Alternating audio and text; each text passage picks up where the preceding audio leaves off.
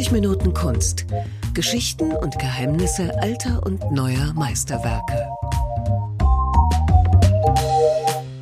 Hallo und herzlich willkommen zum Podcast über Kunst. Mein Name ist Jens Trocher und ich bin zu Gast bei Gerold Jahn, Kunstvermittler aus Dresden. Hallo. Hallo, guten Tag. Gerold, ich habe ein Bild entdeckt, eigentlich durch Zufall. Und zwar bin ich beim Zeitungslesen irgendwann mal auf den Begriff der Kosaken gestoßen und wollte dann wissen, gibt es die überhaupt noch oder kennt man nur diesen Chor, die berüchtigten Don-Kosaken und bin auf den Begriff der Saporoger Kosaken und ein fantastisches Bild gestoßen. Vielleicht sollten wir am Anfang erstmal klären, was sind denn die Saporoger Kosaken?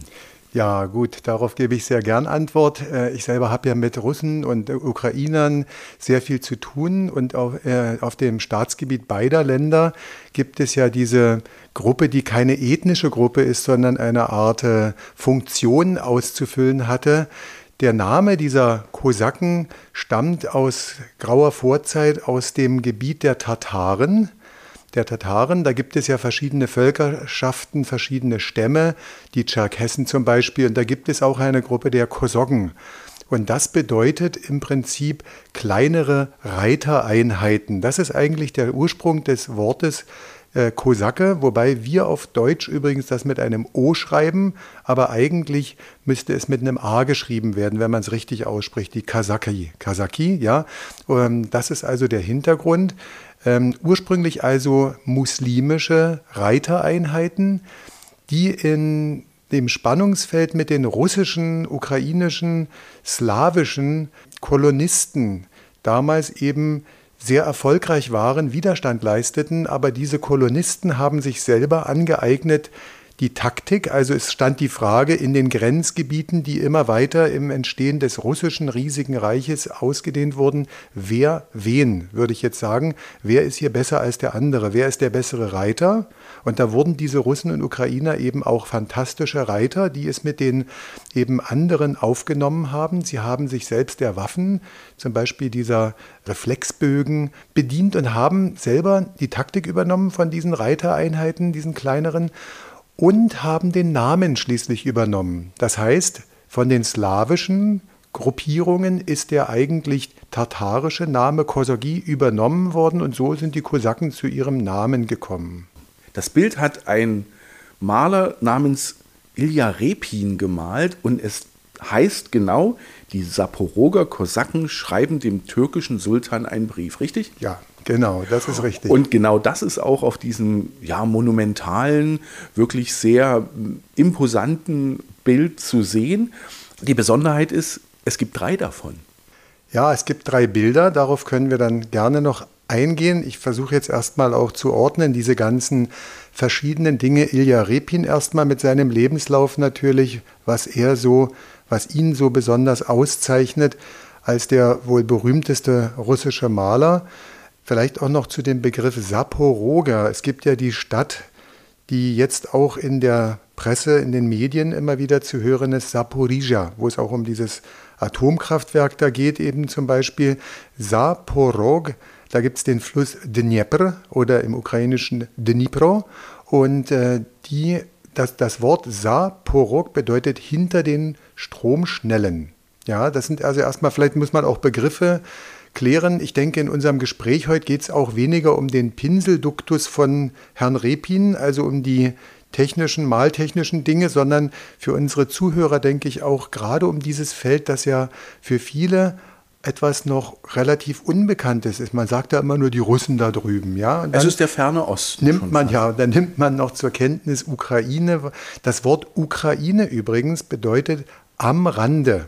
Ja, Krai ist der Rand, kann auch das Land sein und Ukraini am Rande des Landes. Wir haben übrigens in Deutschland eine Gegend, die denselben Wortstamm hat, auch einen slawischen Wortstamm, die Uckermark, Autokennzeichen UM. Also unsere, Ach, schau her. Gibt es ja, auch Kosaken? Ja, unsere Ex-Kanzlerin weiß ich nicht, ob die Pferde reiten kann, aber nein, also mal am Rande gesagt, das ist ein altes slawisches Wort, ein wendisch, auch wendisch-sorbisches Wort. Also Ukre bedeutet am Rande. Ne? Und bedeutet, dass Und dieses Volk, diese Kosaken aus der Gegend äh, hinter den Stromschnellen stammen? Genau, die siedelten sich dort an. Die Kosaken im Prinzip kann man bezeichnen als Wehrbauern.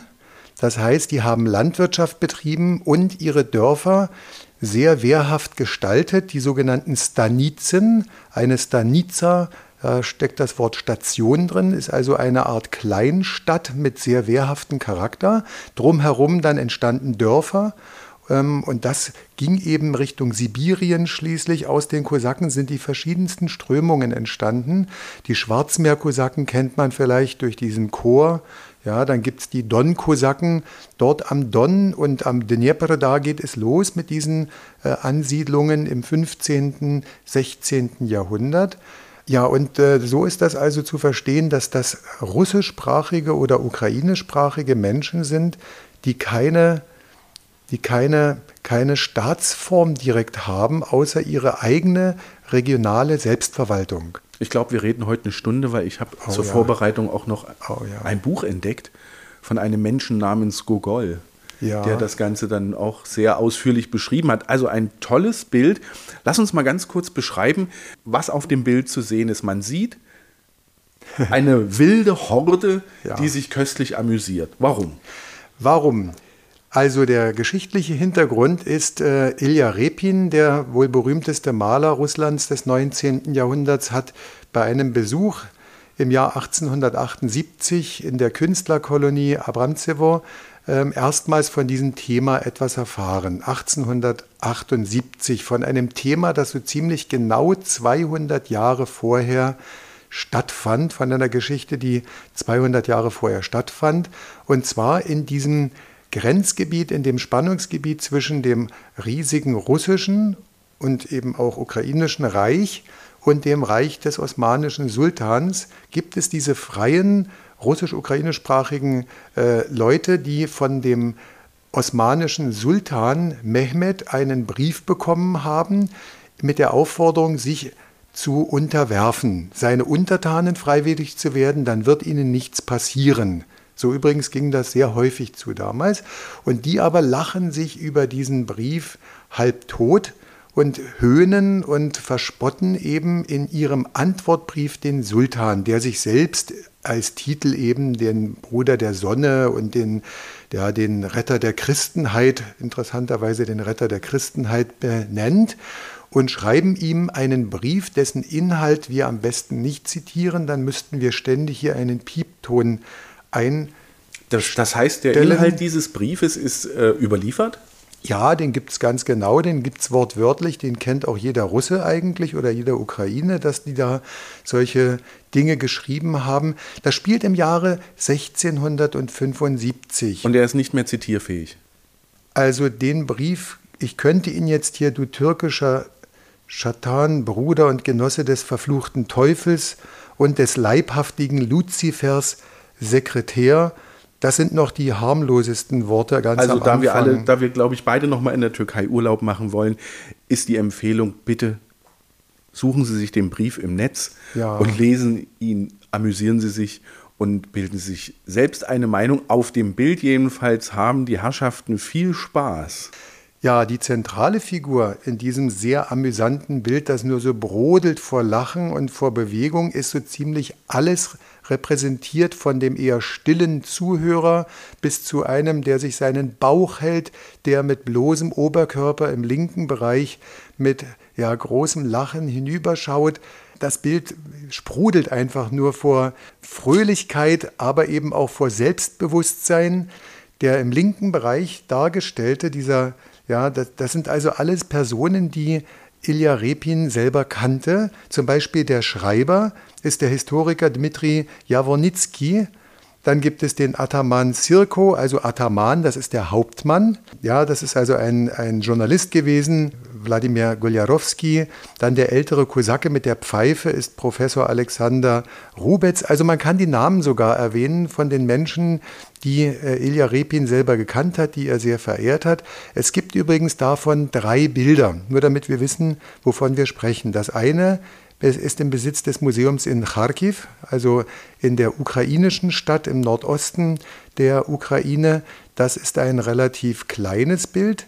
Das entstand als eine Art Ölskizze oder als eine Art zweite Version, noch während er an dem ersten Bild gearbeitet hat. Wir müssen ja für die Entstehungsgeschichte dieser drei Bilder ansetzen zwischen 1878, als also Ilja Repin erstmals von dem Thema hörte, von diesem höhnischen Brief der Saporoger Kosaken an den türkischen Sultan Mehmed, und 1891, 92, als dann die Bilder quasi fertiggestellt wurden. Das große Hauptbild von dem wir hier sprechen, hat also große Ausmaße, 2,3 Meter drei, mal 3,58 Meter kann man finden im ähm, Russischen Museum in St. Petersburg.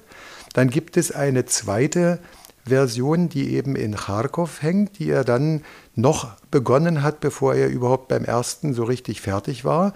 Und eine erste Ölskizze, die ähm, heute in der Tretjakow, äh, Tretjakowski-Galerie in Moskau hängt, die äh, direkt gekauft wurde, die hat der Repin seinem Freund, diesem Jawornitzki, also dem Schreiber dieses Bild, hat er dieses erste kleine Ölbild geschenkt und der hat es dann später verkauft an den Galeriegründer, diesen Pavel Tretjakow. Der Name Tretjakow ist, glaube ich, weltberühmt.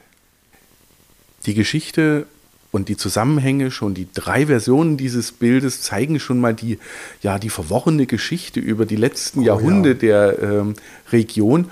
Und wir können uns ja über diese verworrene Geschichte auch dem Künstler mal nähern.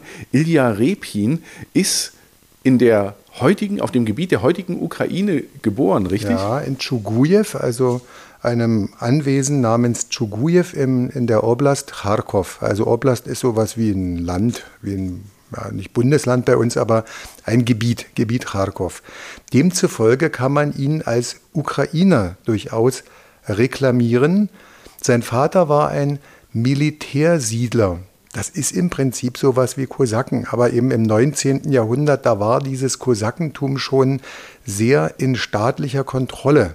Ja, also begonnen hatte das Ganze ja im Mittelalter, ähm, dass diese Randgebiete durch die sehr, sage ich einmal, Gesellschafts-, aus der Gesellschaft teilweise ausgestoßenen oder vor den gesellschaftlichen Zwängen geflohenen Menschen wurden diese Randgebiete dann im Einverständnis mit dem Zaren oder auch übrigens dem polnischen König und dem litauischen Großherzog diese Randgebiete verteidigt gegen Angriffe von irgendwelchen Reiterhorden. So kann man sich das vorstellen. Der Vater von Repin eben im 19. Jahrhundert war noch so ein Militärsiedler. Das heißt, die hatten ihre Waffen zu Hause, die hatten eine gewisse Autonomie, die heute sehr verklärt wird eben. Ja, und man muss ja begreifen, diese Kosaken verkörpern in diesem unglaublich restriktiven Zarenreich den Traum des Volkes von Freiheit. Ja, von Freiheit, von Unabhängigkeit von der Leibeigenschaft, die ja erst in Repins Zeiten übrigens dann aufgehoben wurde, was wir uns heute kaum noch vorstellen können. Also als Repin geboren wurde, da gab es noch diese Leibeigenschaft für über 40 Millionen heutiger Russen und Ukrainer. Ein ganz kompliziertes Thema, Thema weil ja. mhm. Auch in Deutschland gab es zum Beispiel Leibeigene, in Sachsen komischerweise nicht, aber in anderen äh, Gebieten mhm. gab es auch in Deutschland äh, quasi gehörten Menschen einem Lehensherrn, einem ja. äh, Fürsten, wie einem, ein Sklave beinahe. Wie ein ja. Sklave. Ein, und, und, wann wurde die beseitigt? 1860 nach meinem Wissen. Ich könnte da auch noch mal schauen. Ich glaube 1861. Da wurde die Leibeigenschaft beendet oder aufgehoben. Ja, da und war dieser, dieser, und in dieser ja doch bewegten Zeit auch für das ähm, russische Zarenreich wuchs dann Repin auf? Ja, 1844 geboren. Ja, er hatte erst einmal in fast noch der Kindheit Ikonenmaler, da eine kleine Lehre ausgeführt. Dann war er später auf einer privaten Zeichenschule. Er wollte und sollte in die Akademie der Künste in St. Petersburg aufgenommen werden. Ich versuche mal wirklich kurz zu skizzieren. Dann äh, macht er Bekanntschaft mit Malern, die sozusagen eine Sezession, eine Abtrennung von dem ordentlichen Kunstbetrieb damals in Gang setzen. Das sind die späteren Peredwischniki, die äh, Genossenschaft der Wanderausstellungen. Da gab es in Chemnitz übrigens vor ein paar Jahren eine wunderbare Ausstellung. Da waren diese ganzen Bilder da die berühmtesten eben auch von Repin. Ja, wenn man sich das mal fragt, was der eigentlich sonst noch gemalt hat, das wohl berühmteste Bild sind die Wolga-Treidler, wenn bloß unsere Zeit hier reichen würde. Wir haben ja 30 Minuten Kunst. Ne? Ich könnte hier. Aber das kennen, glaube ich, ganz viele, dieses bewegende Bild. Und, genau. Ähm, ja. Auf, Auf jeden Fall darf ich ganz kurz fortsetzen. Ja. Der hatte dann also mit diesen, er hatte sowohl eine Aufnahme in die Akademie, als auch wurde er Mitglied dieser eigentlich abgetrennten Gruppierung, die sich freimachten von den Zwängen der Akademie und entwickelte sich im Laufe der Zeiten zu einem Künstler, der das Kunststück fertiggebracht hat. Das muss man sich mal vorstellen. Er kann als Ukrainer gelten, er kann als Russe gelten, er gilt als Kosake, er gilt als etabliert in der Gesellschaft. Die Zaren haben ihn hochgeschätzt und gleichzeitig ist er aber der Vertreter des volkstümlichen Malens.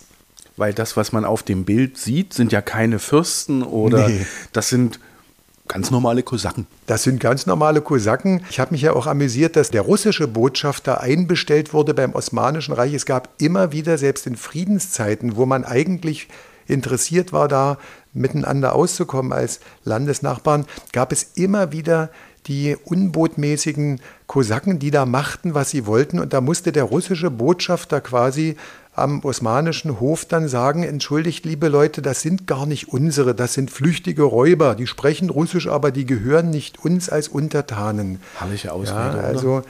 Genau, und zu diesem Thema mit dem Volkstümlichen ist also unser Repin ja, äh, komplett heißt er übrigens Ilja Jefimowitsch Repin, sein Vater hieß Jefim, äh, ist er gekommen durch sein späteres Stipendium. Er bekam ein Stipendium und war dann in Wien zum Beispiel, er war in München und in Paris.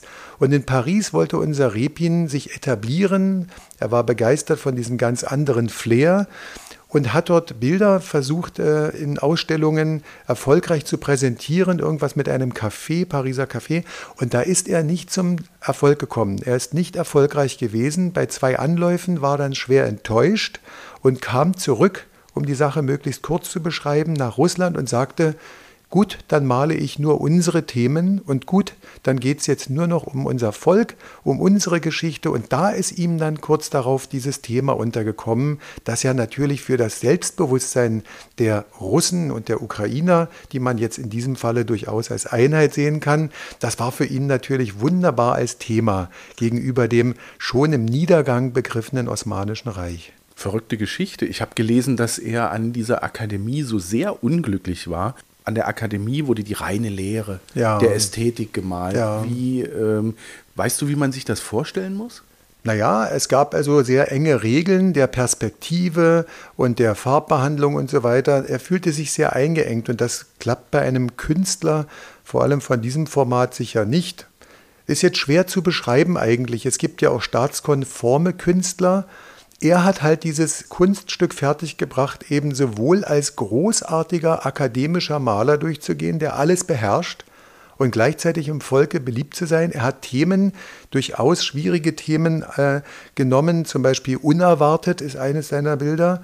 Das äh, russische Wort kann man eigentlich gar nicht übersetzen, so einfach. Nirjdali, sie haben auf ihn nicht gewartet.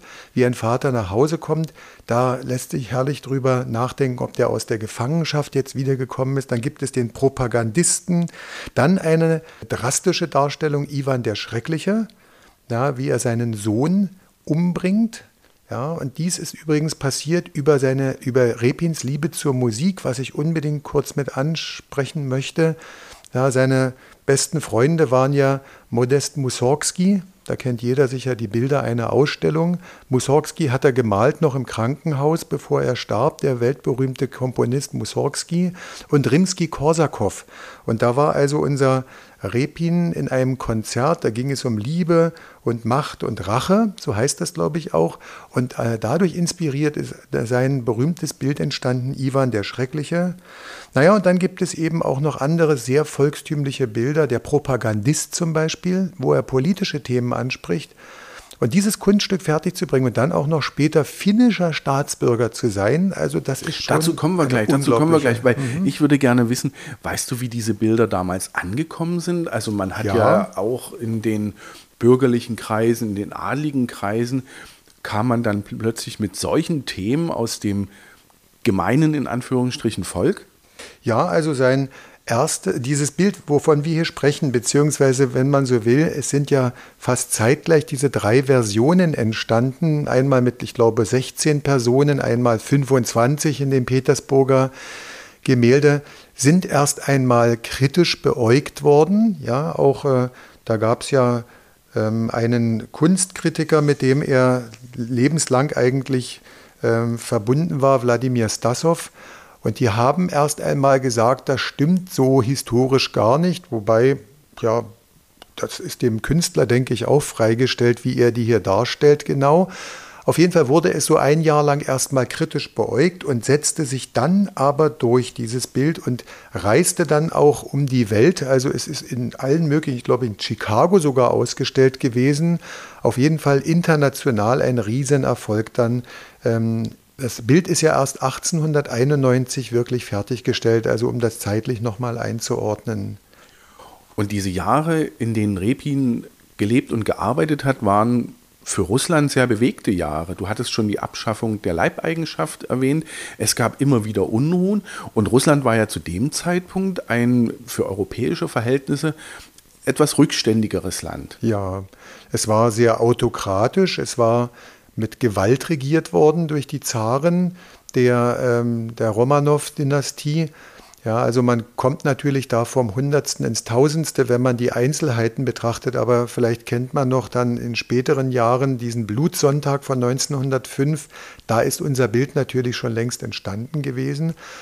Aber es ist die Zeit, als sich also das Volk irgendwie von den schlimmsten Fesseln befreit hat, von der Leibeigenschaft, aber seinen Weg sucht in eine irgendwo funktionierende Gesellschaft, die vor allem ländlich geprägt ist damals eben und dass die Landbevölkerung leidet unter riesigen Steuerabgaben und unter politischen Restriktionen. Und gerade da, wie gesagt, was ich vorhin schon mal ansprach, verkörpern diese Kosaken, diese freien, quasi Räuber, Piraten so ein bisschen, das, dieses, äh, dieses Traumbild davon, ich lebe weit weg und bin mein eigener Herr. Und die hatten eine Art Selbstverwaltung. Ja? Und der Ataman, von dem ich gerade kurz mal sprach, der also hier in unserem Bild auch ähm, den, den, den Zeigefinger hebt eben und da darüber über alle lacht. Ja, in dem Bild, wenn wir das nochmal betrachten, ja, da gibt es ja wirklich von einem, der kaum merklich irgendwie teilnimmt, bis zu dem dicken, fetten Feisten, der ganz laut grölt.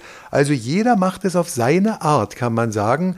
Jeder ist sein eigener freier Mann. Der eine ist ein eher stiller Mensch, der andere äh, ist überschäumend. Übrigens das typisch auch für die Kultur der Kosaken, die sich äh, zwischen den Ländern Russland und Ukraine in dem Sinne bis heute erhalten hat, himmelhoch jauchzend zu Tode betrübt. Melancholische Melodien, aber eben auch unglaublich emotionale Tanzeinlagen mit Säbeln und so weiter und eben rasend schnelle Musik.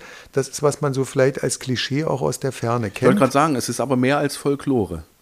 Ja, das ist deren eigene tief verwurzelte Kultur, die ja irgendwo Ausdruck ihres Lebens ist. Mal himmelhoch jauchzend, mal eben auch zu Tode betrübt. Und äh, um jetzt also darauf zurückzukommen, und Ilya Repin also hat uns hier ein Thema aus dem Volke geliefert. Ja, das kann man so sagen. Konnte das Volk die Bilder auch sehen? Ja, das war durchaus möglich. Also es entstanden ja dann äh, bürgerliche Sammlungen, wie eben die Tretjakow-Galerie. Ja, äh, Pavel Tretjakow, ein sehr reicher Mensch, eben ist der Begründer dieser Galerie. Es gab äh, den Magnaten hier Sava Mamontov, ähm, der war ein Eisenbahnindustrieller. Ähm, der sehr viel für die Künstlerkolonie Abramzewo getan hat, der auch dafür sorgte, dass einfachere Leute zur Kunst geführt wurden. Die durften dann eben auch Bilder betrachten. Das war durchaus so gewünscht. Und man beachte ja auch die, den Austausch mit den Westeuropäern, wo inzwischen schon wirklich so etwas wie eine Museenlandschaft entstanden war. Ja, so eben war ähm, Repin auch in München, in Wien und so weiter. Und das hatte auch Auswirkungen darauf, dass das Kunsterlebnis in Russland auch eher ein Volks, ein, eine Volksmöglichkeit wurde. Repin ist Zeit seines Lebens nicht immer in Russland gewesen, du hast es schon erwähnt, er ist auch viel rumgereist und ist aber gegen Ende seines Lebens ist er dann nach Finnland gezogen. Wie kam es dazu? Ja, also man kann sagen, er hat sich mit seinen früheren Genossenschaftlern für Wanderausstellungen, also mit dieser Sezessionsgruppe der Peredwischniki dann überworfen, ist dort ausgetreten, wurde berufen als Professor an der Akademie der Künste. Sein früherer Freund Stassow, Wladimir Stassow, der also eher für die Sezession war, der war dann sehr enttäuscht Und irgendwie hat er mit seinem Sohn eine EU-Reise, eine europäische Unionsreise unternommen und hat sich dann entschlossen, St. Petersburg zu verlassen im Jahre 1903. Er hatte eine Frau geheiratet namens Natalia Nordmann, das ist eine russische Schriftstellerin, und ist mit ihr vielleicht, um neue Lebensformen auszuprobieren, dann weggezogen von der Stadt von St. Petersburg nach Kurkola. Ja, Kurkala, das ist also damals Finnland gewesen im Jahre 1903. Dort hatte seine Frau, diese Natalia Nordmann, einen Landsitz. Ja, und das nannte man dann die Villa Penaten.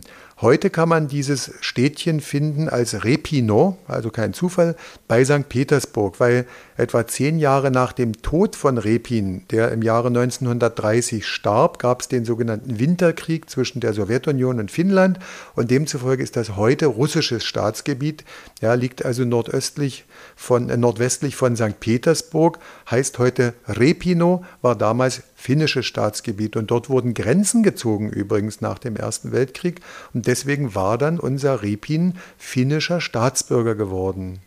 Und man wollte ihn aber zurückhaben. Ich habe mal von einer Delegation gelesen, wo die Machthaber der Sowjetunion den Volksmaler Repin ja. wieder zurückhaben wollten oder motivieren wollten, in äh, die kommunistische Sowjetunion zu kommen. Das wollte er wohl nicht. Also er wollte er selbst bleiben.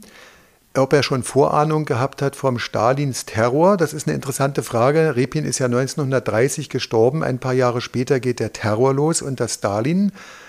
Wer weiß, wie er durch diese Zeit gekommen wäre. Es ist ja ein Wunder vorher, dass er diese, ich habe es ja schon mehrfach betont, diese sehr wirren Zeiten überstanden hat und von Freund und Feind eben als ein Malerfürst angesehen wurde und wird und eben auch von den Bolschewiki, von den Sowjets. Er wird ja dann sogar hier als irgendwie der Begründer des sozialistischen Realismus oder sowas da. Da hast du mich erwischt. Ich habe das im Vor Gespräch ähm, fallen lassen, weil ich habe so ein Buch aus den 70er Jahren ja, mir besorgt und da steht das drin. Ich musste ein wenig schmunzeln. Da steht tatsächlich drin, dass diese Darstellung des Volkes und der gemeinen Landbevölkerung doch so eine Art Vorläufer des sozialistischen ja. Realismus seien. Man kann ja alles, man kann ja so ziemlich alles sich zurecht schneidern, wie es passt. Richard Wagner wurde ja auch von denen und denen verehrt und so ist das bei den Malern ebenfalls. Ja, also deswegen äh, Repin Natürlich, er hat volksnah gemalt. Er war noch äh, in der Zeit eben des zaristischen Russland und deswegen ja, ist das vielleicht sogar legitim, ihn vor seinen Karren zu spannen. Das wollen wir nicht. Wir wollen auf jeden Fall, dass Sie sich ähm, dem Repin mal widmen. Ich packe auch wieder Links äh, zu dem Bild in die Show Notes. Aber jetzt wollen wir natürlich noch wissen, was ist eigentlich aus dem türkischen Sultan geworden? Ich glaube, es blieb nicht bei einem Briefwechsel. Nein, also, naja, die Sache ist vielleicht, dass man auch noch mal ganz kurz dieses Osmanisch, ja, das da herumgeistert. Was ist Osmanisch eigentlich? Da gab es im 13. Jahrhundert einen ersten, eine Art König, einen stärksten Mann, der hieß Osman. Osman I. Darauf begründet sich das spätere riesige Osmanische Reich mit der wirklich Bedeutung für die Weltgeschichte. Also Osmanisch selber bedeutet nicht automatisch türkisch. Ja, der Name Türke ist wiederum entlehnt von dem Wort für starker Reiter, starker Mensch. Ja, und äh, da gibt es also in dem 17. Jahrhundert, von dem wir gerade sprechen, eben eine wirre Zeit, die wird damals von den drei verrückten, ja, du hörst richtig, von den verrückten osmanischen Sultanen bestimmt oder nicht bestimmt, denn in Wirklichkeit regierten die Wesire, die Großwesire. Ein Wesir ist sowas wie ein Kanzler, ein Sultan ist sowas wie ein König und es kann ja sein, dass ein Wesir dann wirklich regiert, ne, die Amtsgeschäfte. Und der, es war damals eine Sitte, dass die kleinen designierten Thronfolger, also die dann kommenden Sultane, im Käfig eingesperrt waren. Daher kommt auch der Begriff goldener Käfig. Kommt uns heute absurd vor, die sind äh, geistig damit zurückgeblieben, die sind geistig auch, die sind verrückt geworden teilweise. Und so ist eben zu erklären, dass die drei Vorgänger von unserem hier, unserem Sultan, um den es geht, von diesem Mehmed, ja, das waren also Ibrahim der Irre, ja, der, der, der war eben im Käfig da eingesperrt, was üblich war. Der ließ eben viele Menschen im Bosporus ertrinken. Der litt unter Paranoia. Dann kam Murat der Grausame, als ob das Ertränken der Menschen nicht schon grausam gewesen wäre. Den würden wir heute als Massenmörder bezeichnen. Ja, das, das sind unglaubliche Sachen. Dann Mustafa der Kichernde, also auch nicht im Oberstübchen. Dann kam aber unser Mehmet, der wieder die Amtsgeschäfte an sich riss, also den Wesir dann nicht weiter regieren ließ für den Sultan. Und dieser Mehmed hat also mit seinem Staat versucht, wieder Ordnung reinzubringen, auch in der Außenpolitik, und hat in seinen Randgebieten eben dort die aufgefordert, sich zu unterwerfen. Das ist der historische Hintergrund noch einmal, der geografische Hintergrund. Übrigens, als dieser Brief geschrieben wurde hier in unserem Bild, da rannte im Dresdner Schloss ein fünfjähriger kleiner Junge umher und wusste noch nicht, dass er später mal der Kurfürst von Sachsen wird und auch genannt der Starke. Ja, August der Starke war da fünf Jahre alt, um das mal lustigerweise hier einzuordnen. Und jetzt kommt eine unglaubliche Geschichte. Dieser erwachsene August der Starke war später der politische Nachbar der osmanischen Sultane. Ich weiß nicht, ob das jetzt zu verwirrend ist für unsere Zuhörer. Es soll ja eigentlich um Kunst gehen, hier geht es jetzt eher um Geschichte. Kurz gesagt, er war König von Polen und Polen in seinen südöstlichsten Gebieten in der heutigen westlichen Ukraine, wo die Stadt Kamenetz-Podolski ist, äh, grenzte ans Osmanische Reich. Deswegen auch übrigens schreiben die hier was von dem Henker von Kamenetz. Ja, du Henker von Kamenetz und Taschendieb von Podolsk. Ist doch interessant, ne? Das heißt, das war das Einflussgebiet noch von August dem Starken und von Süden her, von ja, von Konstantinopel oder später Istanbul, hatten die Sultane ihre Gegenden, ihre Grenzgegenden über die Vasallenstaaten bis hinauf eben an das polnische Königreich. Mensch, Gerold, ein, ja, ein Potpourri der Weltgeschichte in so einem ja. tollen, monumentalen Bild. Ich will es nochmal sagen, von Ilja Repin, die Saporoger Kosaken schreiben dem türkischen Sultan einen Brief. Das heißt, es waren jetzt beteiligt das Osmanische Reich, Russland oder das russische Reich, die Ukraine und die Polen. Ja, und? und die Sachsen. Wir haben fünf Länder. Besser geht's nicht. Lieber Gerold, vielen Dank. Gerne geschehen. Das hat viel Spaß gemacht. Vielen Dank fürs Lauschen. Bis zum nächsten Mal.